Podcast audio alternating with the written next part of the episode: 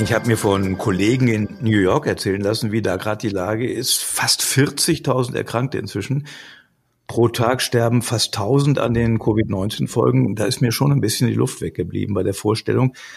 Und die haben zwar jetzt dieses Lazarettschiff, aber das reicht alles hinten und vorne nicht. Die Kliniken sind total überlastet. Ja, und dann habe ich mich bei dem Gedanken erwischt, im Vergleich zu den New Yorkern haben wir es ja noch gut. Miriam Dorit, wie seht ihr das? Darf man so denken? Also mir bleibt auch ein bisschen die Luft weg, wenn ich das höre. Und ich weiß nicht, die Frage, ob man so denken darf. Ich glaube, man darf Dankbarkeit fühlen, wenn man das kann, für das, was bei uns, bei mir gerade im Moment noch gut ist und für die Ressourcen, die wir haben. Gott und Klopapier. Wie ich gerade so klarkomme. Also wie wir gerade so klarkommen. Geschichten von Corona. Eure Geschichten. Von Gott und ohne Klopapier. Oder was umgekehrt? Schickt sie uns. Gott.klopapier.köln. Zwei Pfarrerinnen sind am Start und ein Reporter. Dorit Felsch, Miriam Haseloy und Wolf Meier. Wie reagiere ich in der Krise? Wie gehe ich um mit diesem Ausnahmezustand? Komme ich da vielleicht auch an Grenzen, ganz persönliche Grenzen oder an Seiten von mir, die mir gar nicht so bekannt waren. Eine ehrenamtliche Mitarbeiterin der Telefonseelsorge hat uns ihre Erfahrung erzählt aus ihrem letzten Nachtdienst bei der Telefonseelsorge. Mein Gang vor Beginn des ersten Telefonseelsorgegesprächs letzte Woche war der zur Toilette. Und ich war überwältigt von der Menge an Toilettenpapier, die ich dort vorfand. Ich dachte an die Verknappung zu Hause und die vielen vergeblichen Versuche der letzten Tage, Toilettenpapier zu kaufen – da würde eine Rolle, die ich aus der Telefonseelsorge mitnehme, doch sicher nicht ins Gewicht fallen. Und sie könnte uns helfen.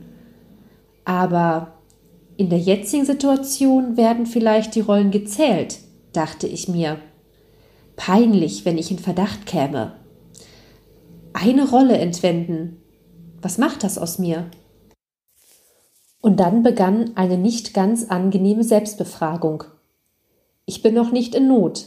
Aber wäre ich in Not und ich entschlösse mich, eine Rolle zu entwenden, was würde das über mich aussagen?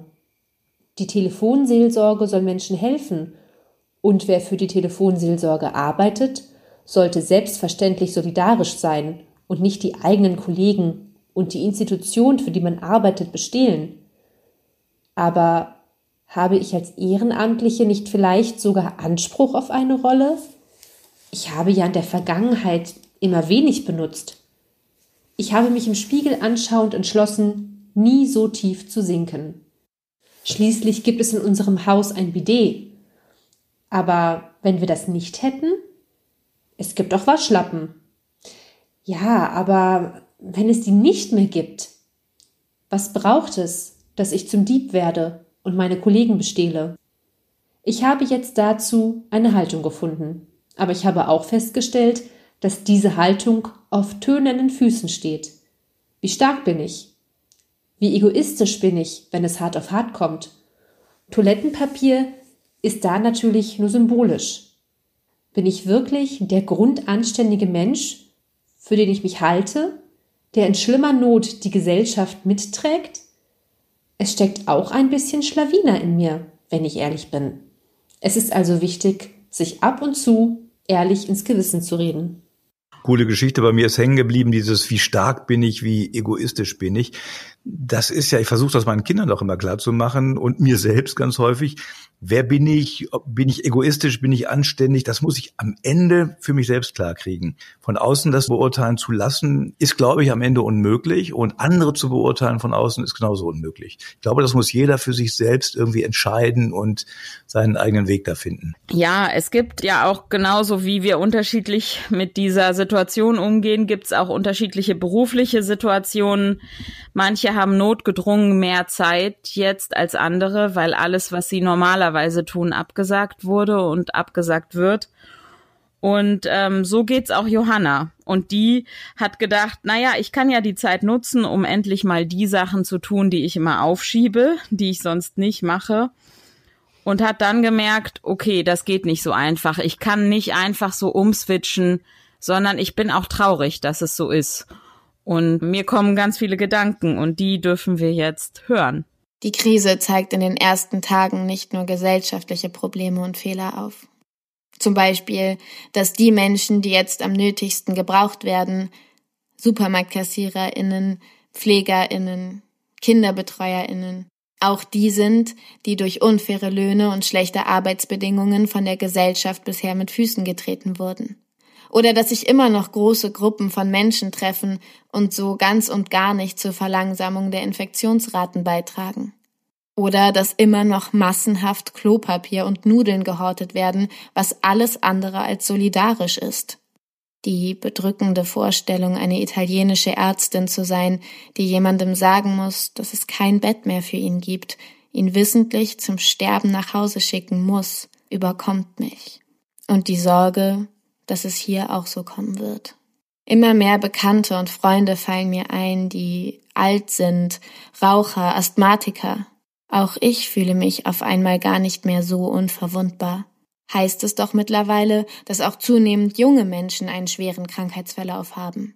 Ich beschränke den Personenkreis, den ich treffe, enorm. Familie, ein Freund, direkte Nachbarn. Und umso mehr drehen meine Gedanken sich um sich selbst. Weltschmerz bleibt nicht der einzige Grund für meine Verstimmung.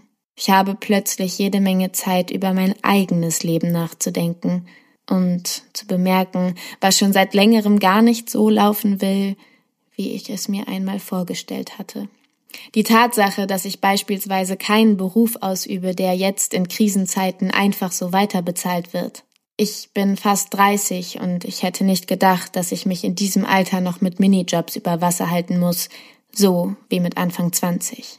Plötzlich erwischt mich die kapitalistische Verwertungslogik, mit der ich nun mal aufgewachsen bin, volle Breitseite und gegen meinen Willen.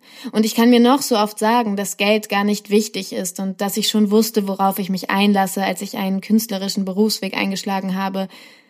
Wenn man nicht weiß, wie man in zwei Monaten seine Miete zahlen soll, ist es einfach, verzeiht, beschissen. Zwischendurch kommen mir wunderbar fatalistische Gedanken wie, ist doch egal, wie ich in zwei Monaten meine Miete bezahle, das hier ist die Apokalypse bestimmt. Kurz fühle ich mich befreit von jeglichen Handlungsansätzen, auch wenn mir die Idee kommt, eine Handpuppeninszenierung der Johannesoffenbarung für YouTube zu produzieren.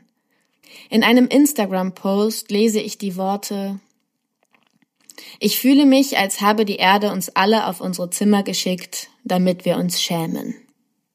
Und ich schäme mich dafür, dass tausende Menschen in Lagern auf Lesbos in katastrophalen Zuständen leben müssen und hier nicht einmal ordentlich darüber berichtet wird, weil Deutschland ja jetzt endlich mal seine eigenen Probleme hat. Dafür, dass ich, als das Virus noch nur in China wütete, die Nachrichten darüber wie einen spannenden Endzeit-Thriller gelesen hatte. Dafür, dass ich zum ersten Mal seit Jahren einfach mal so meine Großeltern angerufen habe, um zu fragen, wie es ihnen geht.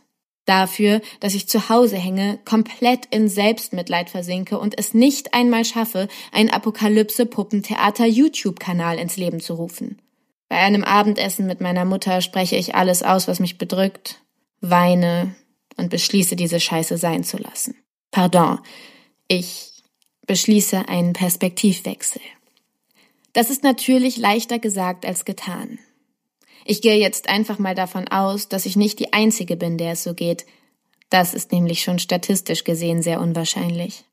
Also an alle, die einen Perspektivwechsel versuchen möchten, hier ein kleines Beispiel.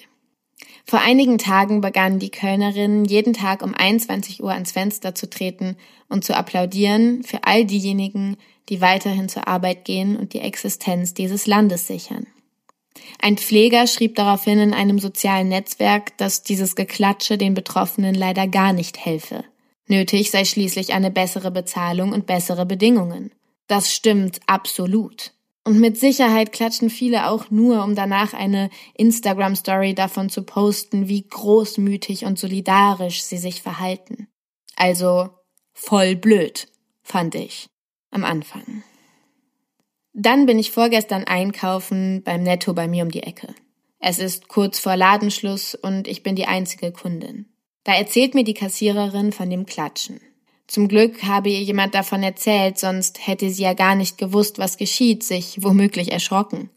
Da, wo sie wohne, klatsche niemand. Die jubeln für sie, sage ich. Ich weiß, ich habe mich gefreut, antwortet sie lächelnd. Es gibt also Menschen, bei denen es ankommt. Und das ist es wert. Wichtig ist nur, nicht zu vergessen, dass das nicht alles bleiben darf. Wir müssen uns, wenn das alles überstanden ist, erinnern und tun, was möglich ist, um eine gerechtere Gesellschaft zu werden. Politik ist das, was möglich ist. Das sagte Angela Merkel bei der Verkündung des Klimapakets am 20. September 2019. Und was wirklich möglich ist, wird jetzt gerade erst deutlich. Viele Meetings finden über Skype statt. Flüge werden gecancelt, und in Venedig sieht man plötzlich Fische und Schwäne in dem zum ersten Mal seit Jahren klaren Wasser der Kanäle. In Wuhan hören die Menschen auf einmal wieder Vogelgezwitscher. In meiner kleinen Wohnung fühle ich mich gleichzeitig so allein und so verbunden mit der ganzen Welt wie noch niemals zuvor. I am not alone. You are not alone. Lasst uns sehen, was möglich ist. Lasst uns sehen, was möglich ist. Das geht mir auch häufig durch den Kopf. Und dann finde ich es immer wieder unglaublich schade, dass uns erst so eine Plage wie Corona dazu bringt, so grundsätzlich zu denken. Wieso ging das vorher nicht? Ich weiß gar nicht, ob ich das so pauschal sagen würde. Es gibt ja Leute, die das vorher schon gedacht und gefühlt und versucht und auch so gut wie möglich umgesetzt haben, so zu denken. Es hat natürlich jetzt irgendwie eine andere Lobby die Frage ist, wie ist das, wenn diese Krise langsam vorbei ist? Wie schaffen wir auch das zu halten? Und ich habe drüber nachgedacht und ich glaube oder ich habe das Gefühl, es hat was damit zu tun, hm, dass die Krise uns ja auch mit einer eigenen Verwundbarkeit konfrontiert, einer eigenen persönlichen Verwundbarkeit. Ich könnte dieses Virus kriegen, die Menschen, die mir nah sind, können dieses Virus kriegen, aber auch einer gesellschaftlichen, gesamten Verwundbarkeit. Ähm, und dass so Themen wie Endlichkeit und Verletzlichkeit und Unverfügbarkeit von Leben plötzlich präsenter werden, die ja tendenziell gesellschaftlich eh lieber an den Rand gedrängt werden. Es ist halt unglaublich schwer als Mensch Solidarität, Liebe, Zärtlichkeit, füreinander Dasein so zu denken, dass es ohne körperliche Nähe geht. Ich glaube, das ist eine riesen Herausforderung. Die Verbundenheit ist da und die Beziehungen tragen ja auch, ohne dass man sich sieht. Und dieses I am not alone, you are not alone, was mhm. Johanna sagt, ist trotzdem ganz tief und es ist ja auch echt. Also wir sind alle miteinander verbunden oder viele sind miteinander verbunden. Mhm. Und andererseits, manche sind eben auch alone, manche sind einsam. Wir haben euch gefragt, wie ihr so klarkommt mit dieser Einsamkeit vielleicht, mit der, überhaupt mit der ganzen Situation oder zum Beispiel mit dem Homeoffice. Homeoffice. Lange war das so ein verheißungsvolles Wort in meinem Kopf. Morgens länger schlafen und dann gemütlich mit der bequemen Trainingshose, sieht man ja selbst in Videokonferenzen nicht, und einer guten Tasse Kaffee entspannt in den Arbeitstag starten. Einen unfassbar produktiven Arbeitstag natürlich. Schließlich fallen all die Ablenkungen weg. Die Fragen der Kollegen, das Trampeln auf dem Flur und natürlich die Kaffeeküche.